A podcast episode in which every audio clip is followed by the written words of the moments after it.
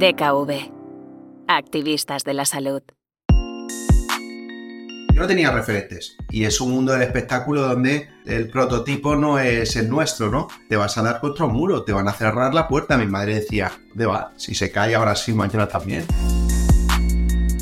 Hay que poner más de, más de por medio para, para solventar, pues eso, no tengas que decir que tenga un baño accesible, que tenga un, una rampa para subir al escenario, que tenga una barandilla sin no sé qué, ¿sabes? Con la cantidad de plataformas que hoy en día hay, que ya no solamente es el cine, ¿no?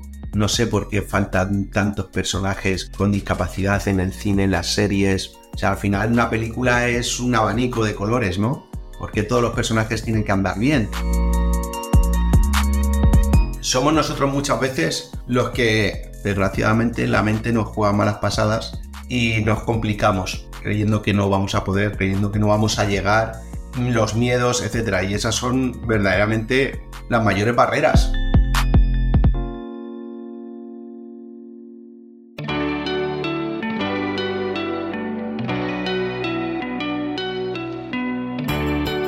Voces activistas. Historias para inspirar y emocionar. Bienvenidas y bienvenidos a Voces Activistas, un espacio de DKV para aprender, reflexionar y actuar. Seguimos con la serie de episodios dedicados a la discapacidad y que tienen que ver con el ámbito del espectáculo, la cultura y las artes audiovisuales. Soy Álvaro Hermosa, periodista y analista de datos, y en mis ratos libres intento clasificarme para las Paralimpiadas de París 2024. En este episodio queremos conocer cómo vive un artista con discapacidad su día a día en los platós y en los escenarios. Nuestro invitado de hoy ha tenido que superar muchas barreras a lo largo de su vida, pero siempre lo ha hecho con ilusión y optimismo. Nació con parálisis cerebral, pero eso no le impidió en convertirse en uno de los rostros más conocidos de la televisión, el cine y la música de nuestro país. Hablamos de Juan Manuel Montilla, el Langui. ¿Qué tal? Bienvenido. Hola, encantado de estar aquí radiofónicamente con vosotros.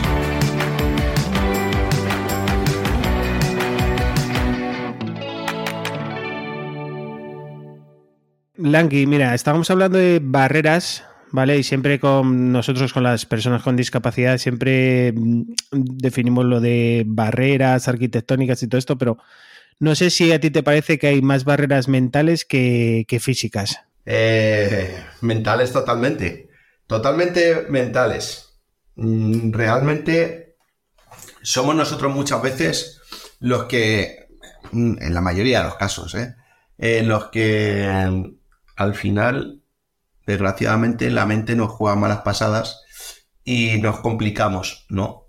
Creyendo que no vamos a poder, creyendo que no vamos a llegar, creyendo que esto no es para nosotros, eh, creyendo que no eres capaz, creyendo de por qué tú, los miedos, etcétera. Y esas son verdaderamente mm, las mayores barreras, porque luego te das cuenta con otras personas cuando ves otros casos, ¿no? Y dices, ostras, esta chica o este chico, ¿cómo está realizando tantas cosas y estando en esta situación, ¿no? Y dices, y yo me estoy complicando y estoy diciendo yo no puedo, es que esto es mucho esfuerzo o es que es imposible.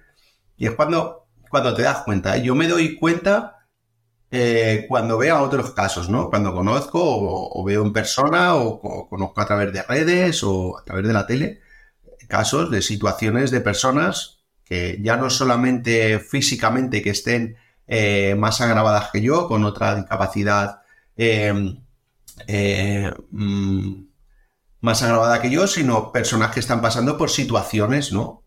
Eh, extremas que, que, que son para decir, ostras, ¿y ¿cómo tiras para adelante? ¿Y cómo te levantas por la mañana? ¿Y cómo afrontas tu día a día? ¿Y cómo tienes una sonrisa? ¿Y cómo puedes? ¿no? Entonces al final somos nosotros los que nos, nos, nos ponemos nuestras propias barreras en, en la cabeza y la mente, bueno, pues te juega al final malas pasadas. Bueno, a lo largo de tu vida tú has superado bastantes barreras. Lo que sí que nos gustaría saber es si, como tú ya has dedicado gran parte de tu vida al mundo del espectáculo, si en los inicios eh, fueron más difíciles precisamente por, por el tema de tu discapacidad. Bueno, eh, tiene do- dos puntos. Fueron difíciles y no. La, tiene las- los dos puntos. ¿Por qué?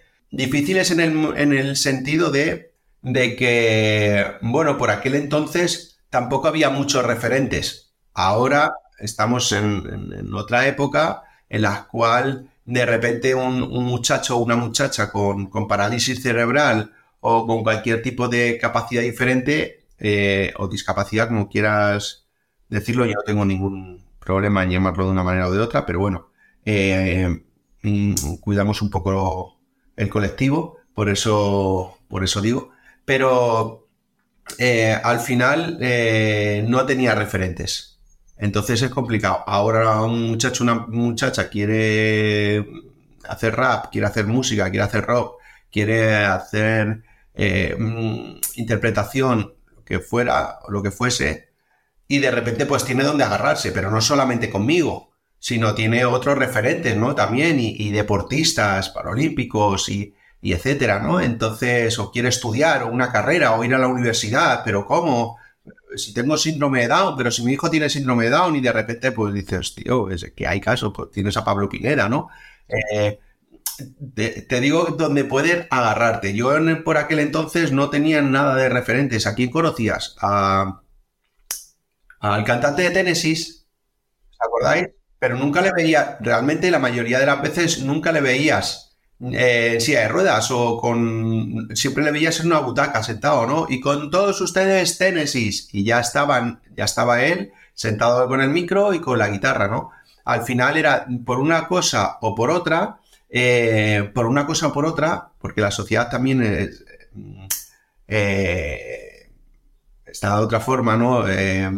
quiero decir, a la hora de, la televisión, un realizador, que eso también ha costado, pues imagino, ¿no? Yo cuando entré en televisión, al principio pues costaba, ¿no? Pero ¿cómo va a entrar desde donde se le presenta hasta el sillón? Pero ¿cómo va a ir andando? Pero, eh, y los espacios, eh, tiempos, y incómodo de ver, eh, porque eso pasa mucho, ¿eh? Ya ha pasado, ya ha pasado y a día de hoy a veces pasa.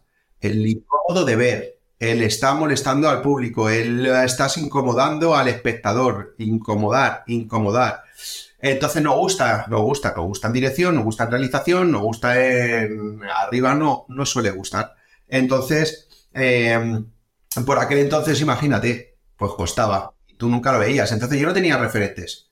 Puedo llegar, no puedo llegar y sobre todo quien te debe de apoyar, que es tu familia. Tu familia te va a apoyar, pero va a tener miedo. En mi caso me apoyaban porque veían a un niño eh, ilusionado por algo, ¿no? Ilusionado con un con un papel, con hacer rimas, con querer dar conciertos y dedicando tiempo a ello, a formarse. Entonces ahí estás engorilado, ¿no? Como padre o como madre dices, hostia, lo difícil en la juventud es encontrar que tu hijo o tu hija le guste algo.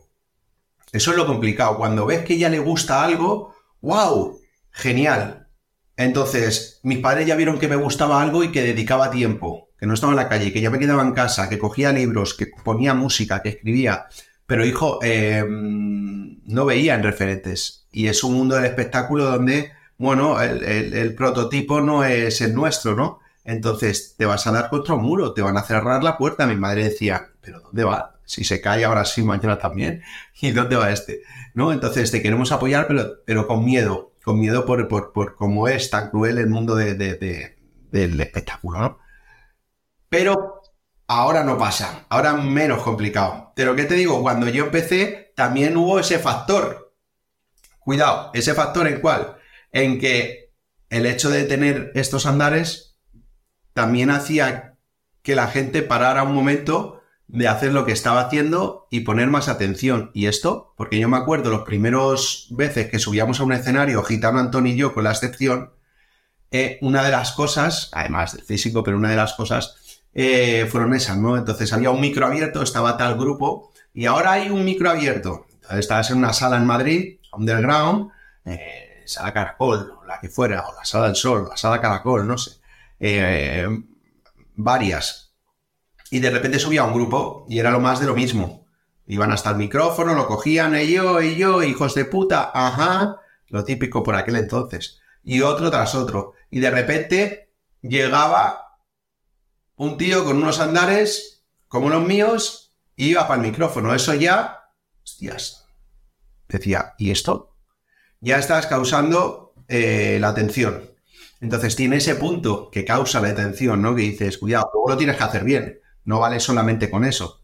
No, imagino, para atraer, para que la gente mueva el cuello, para que le guste, para que le guste una interpretación tuya o para que le guste una canción, pues al final, pues tiene que haber algo ahí, ¿no? No solamente con los andares causa impresión y, y, ya está. Pero tiene ese factor que mola, que a mí me gustaba, de, mira, ahora se va a quedar así. ¿Y esto? Ahora tengo yo mi baza para decir, esto es esto. ¿sabes? Pero, pero ha costado mucho, ¿eh? ha costado, porque luego también llegabas a papeles, a, películas, a proyectos en los cuales, sí, guay, de puta madre, qué bien lo hace, qué bien lo hacen. Los directores a lo mejor eh, apostaban por ti, apostaban por ti, quiero que hagas ese papel, tú lo dabas todo, tú te preparabas ese proyecto, decías que no a otro porque habías dicho que sí a él, y en el momento de la verdad, los que ponen la pasta tienen miedo. Uy, va a poder hacerlo, va a llegar, va a aguantar tantas horas de trabajo, se va a cansar, nos va a dejar tirado a una producción tan grande, no lo sabemos. Vemos a un chaval con esos andares que se cae, que está intentando arrastrarse para levantarse del suelo y que se vuelve a caer y que no sabemos, que no está ágil, no lo sabemos. Entonces al final cuesta mucho, cuesta mucho llegar y decir, sí señores, yo puedo hacerlo, yo puedo aguantar como el que más, 12 mm, horas de trabajo, 12 horas, es más, me voy el último, es más, acabo mi rodaje y me meto en una furgoneta y me voy a Bilbao porque tengo un concierto. Y llego por la noche y me tiro dos horas en el escenario. Y después de dos horas en el escenario una hora atendiendo a los fans. Y al día siguiente duermo poco y me voy a dónde de Bilbao pues me voy a Andalucía que tengo otro concierto. Y otras dos horas de pie. He tenido que demostrar mucho sabes para que a día de hoy no cueste tanto el que pone la pasta el productor de turno y diga mmm, temen de que le vayas a dejar a medias en una producción porque te cansas porque estás débil, porque no aguantes, porque tengas que parar la producción porque se tiene que sentar, ¿no? Entonces, sobre todo en los primeros proyectos, yo daba el 200% también, pero sobre todo eso, ¿no? Tenía ganas de mear y no meaba. Y decía, yo me acuerdo que me decía el director, tío, me dice todo el equipo, ¿este niño no mea o qué le pasa? Y es que no, yo decía, ¿para qué? Vamos a perder horas de trabajo y la luz se va y no sé qué. Yo veía al equipo y era como, wow, no, no, sigamos, sigamos, pero nunca quiere cortar, nunca para, ¿eh? no necesitan el baño, no, lo que quería era dar el do de pecho y que nadie se quejara por mí, ¿sabes? Y que nadie tuviera que esperar por mí al final. Antes has hablado de las salas en las que empezaste a tocar, underground en Madrid y todo esto. ¿Nos puedes comentar cómo era la accesibilidad? La misma que ahora. Fatal. No ha mejorado, ¿no? Ha mejorado, no, no, no vamos a ser negativos. Mejora, mejora, mejora, pero pero da pasos muy pequeños, da pasos muy pequeños. En algunos aspectos, en algunos sitios da pasos agigantados y en otros da pasos pequeños y en otros ni les importa, ¿no? Hay sitios en los que dices, tío, que yo vengo aquí, que como no tenga que estar, o sea, que, que uno de tus cantantes que en este festival o en este evento, que es cabeza de cartel, anda con dificultad, tiene parálisis cerebral o viene con su scooter y quiere subir hasta el escenario y desde el escenario ya se baja del scooter y va al micrófono, o quiere tener una barandilla para agarrarse, tiene que tener un acceso. ¿No lo sabías? Sí lo sabía, porque me habéis contratado a esta persona y queréis que venga esta persona. Como no esté muchas veces tu oficina, tu manager pendiente y en el rider, en, en la hoja, ponga acceso, acceso, acceso, acceso, acceso, se lo fuman un poco. A veces es como van a la bulla y yo hay una parte que comprendo que es normal, ¿no? Que al final eh, cada uno va a su parcela y delega y, no paras a pensar. Pero, ostras, eh, cuidado. Me he encontrado un sitio que dice, pero bueno, pero ¿y esto? Yo tiro porque yo soy un jabato y tiro. Pero siempre pienso en el que viene por detrás y no, y le cuesta más tirar que yo, o le cuesta el hecho de decir, joder, tío, afrontarlo, ¿no?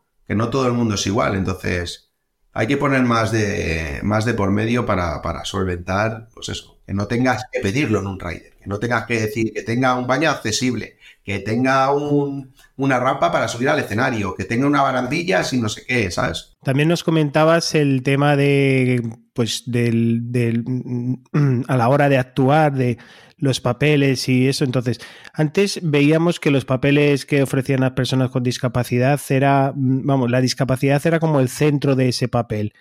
Eso ha mejorado con el tiempo, es decir, vamos avanzando en el que se pueda llevar un personaje, la, la, la discapacidad sea una cualidad secundaria de él, no algo principal en el, en el rol de ese, de ese personaje o, no? Cuesta, tío, cuesta. Sí, cada vez más no. Eh, damos la, visibilidad, la normalización, que el personaje no... de que lo que tú acabas de decir, no, no se centre en, en la discapacidad y, y que, y, que el argumento de la trama sea eh, eso, ¿no? Sino que mm, es un personaje más, viene, viene la discapacidad, viene acorde con el personaje y ya está. Vemos algún chascarrillo y cómo él se defiende o cómo él mm, eh, se mueve en su día a día, ¿no? En sus cosas. Pero, pero cuesta y va costando mucho y, yo en mi caso tienes que, que a veces intentar tú escribir esos papeles o decir, hostias, no llaman, hostias, no, no, no proponen esto o lo que veo no me está gustando. Y, es desde nuestra parcela, desde nosotros mismos lo que intentamos escribir y crear, ¿no? Y cuesta mucho, tío, parece a veces que es como de moda. Este año se pone de moda la discapacidad, pues venga, pues, pues venga, papeles, cortometraje, tiene, al día, al, a, los años siguientes ya no.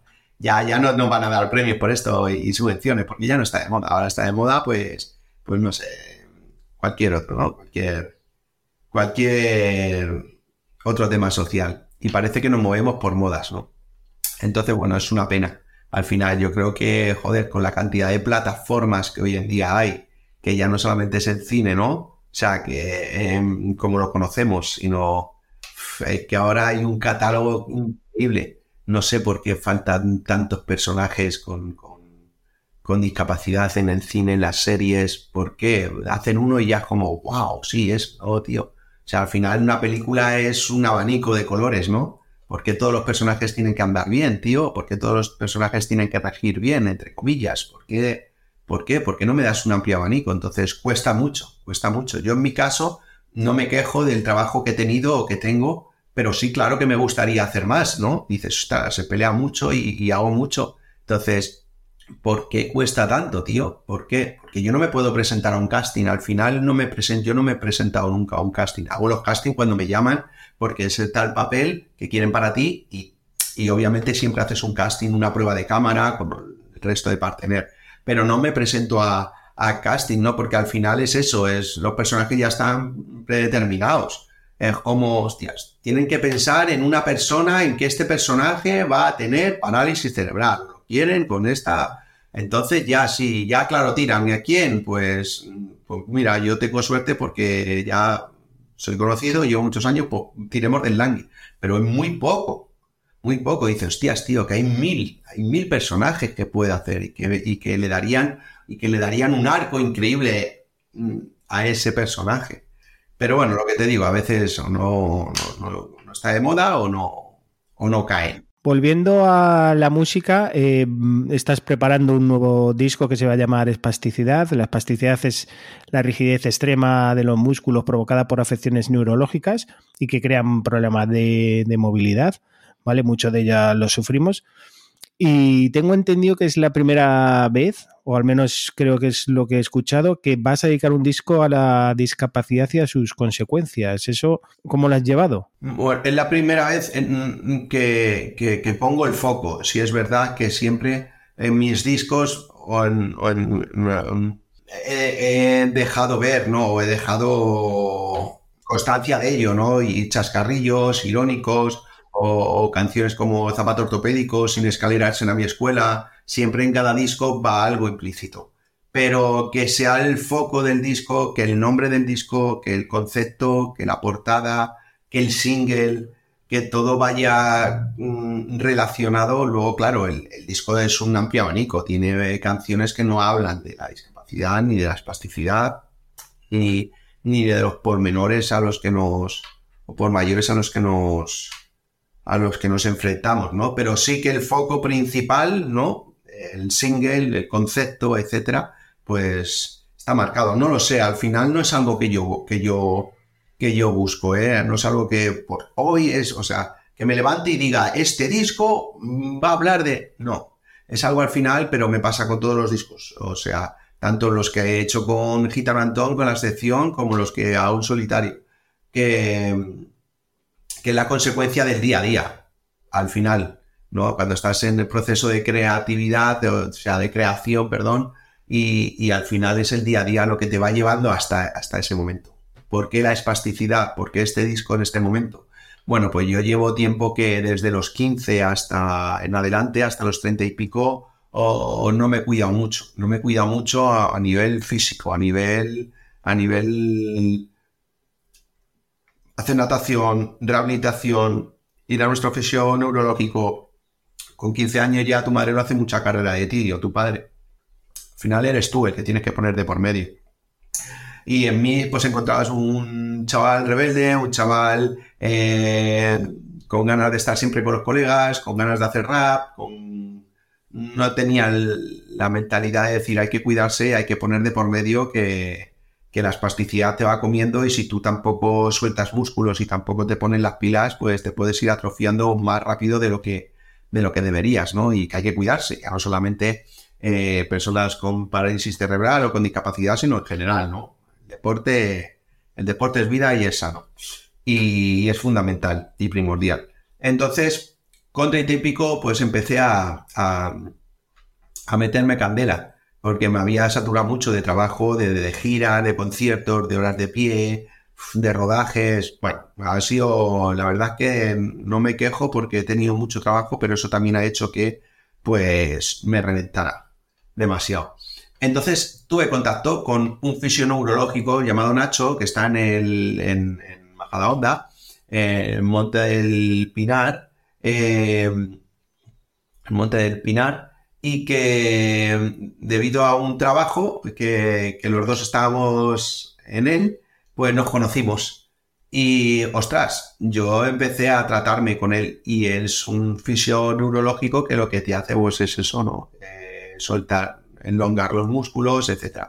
Y empecé a cuidarme un poco, empecé a notarlo y empecé en las sesiones pues a, familiarizarme con todo lo nuestro, que yo lo tenía por encima, sabía, pero a profundizar. Pues, en mis sesiones, pues claro, le hacía un montón de preguntas, ¿no? Y sobre los pacientes que iban allí y sobre lo nuestro. Y al final, mm, la mayoría, pues la plasticidad la tenemos en común, ¿no? Y es como la crisis. Al final, eh, como la cristalita para Superman, pues para nosotros. Y claro, eso me llevó a, querer ondar un poco más y a, ver gente que, no sabía nada de ello y que nos mira muchas veces eh, con cara de, eh, bueno, y esto, como esto viene con él, ya, pero esto tiene nombre y esto deriva de aquí y esto hace que esto. Y luego al mismo tiempo empecé a ver a la sociedad espástica. Porque claro, la espasticidad es, es eh, esa patología que la mala información que recibe nuestro cerebro, ¿no? Que le, que le, que se lo comunica al sistema nervioso y el sistema nervioso pues no nos funciona como debería, ¿no? Y lo que hace es que tus músculos sean tensos, sean rígidos, eh, mi mano la tenga aquí, eh, luego hay espasticidad mucho más agravada que otras, ¿no? Que de repente tienes aquí el cuello y lo tienes en tensión continuamente y rígido y aunque de repente vayas a tu fisioneuro, te relaja, te suelta, te lo, ah, vale, vale, pero a las 24 horas ya estás otra vez aquí. Yo voy al fisio y la mano, oh, relajo, pero ojo, he salido y llego por la noche a la casa y ya tengo aquí mi mano, mira, ¿sabes? Y como me ponga nervioso o como esté con mucho tal, se me va subiendo cada vez más y te me cago en la mano y los pies igual y las piernas y los dedos. Entonces, al final estás en, con una constante rigidez y tensión. Y yo luego veía que la sociedad está rígida y está tensa por la saturación de información, eh, las fake news, eh, el estrés a lo que estamos sometidos, el individualismo, eh, todo el, mm, hace que la sociedad pues esté completamente rígida y casi incapaz de levantar la cabeza más allá de, lo, de la pantalla de tu, de tu, de tu móvil, ¿no? Y que te estás perdiendo cosas eh, muy bonitas mm, y gestos y detalles y autobuses llenos de oportunidades, por así decirlo, ¿no?